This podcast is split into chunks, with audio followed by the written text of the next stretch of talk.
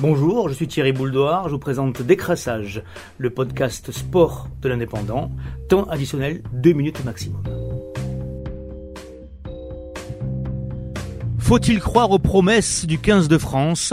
Peut-on prendre rendez-vous en 2023 Le rugby français a-t-il vraiment une génération en or pour enfin espérer décrocher le titre de champion du monde sur ses terres dans 4 ans? C'est tout le paradoxe de ce mondial japonais, quitté tête haute mais sans résultat.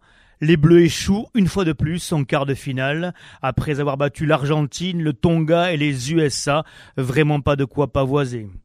Pourtant, la première mi-temps face aux Gallois a réveillé l'illusion.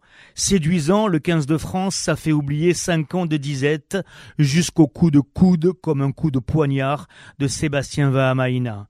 Que dessine cette jeune génération bleue De la vitesse et du talent derrière, avec les Penaud, Ntamak, Ramos ou Vakatawa, c'est indéniable. Un numéro 9, Antoine Dupont, pétri de toutes les qualités. Une troisième ligne ambitieuse au service d'un vrai désir de jeu.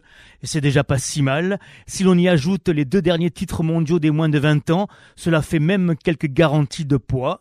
Suffisant, le doute est permis. Le casting ne dévoile pas un 5 de devant effrayant.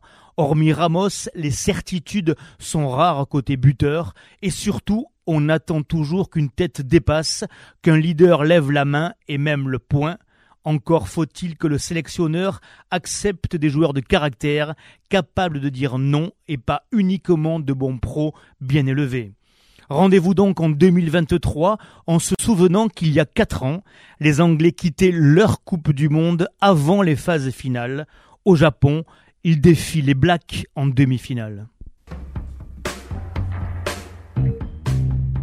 C'était Décrassage, le podcast sport de l'indépendant. Vous êtes convoqué lundi prochain.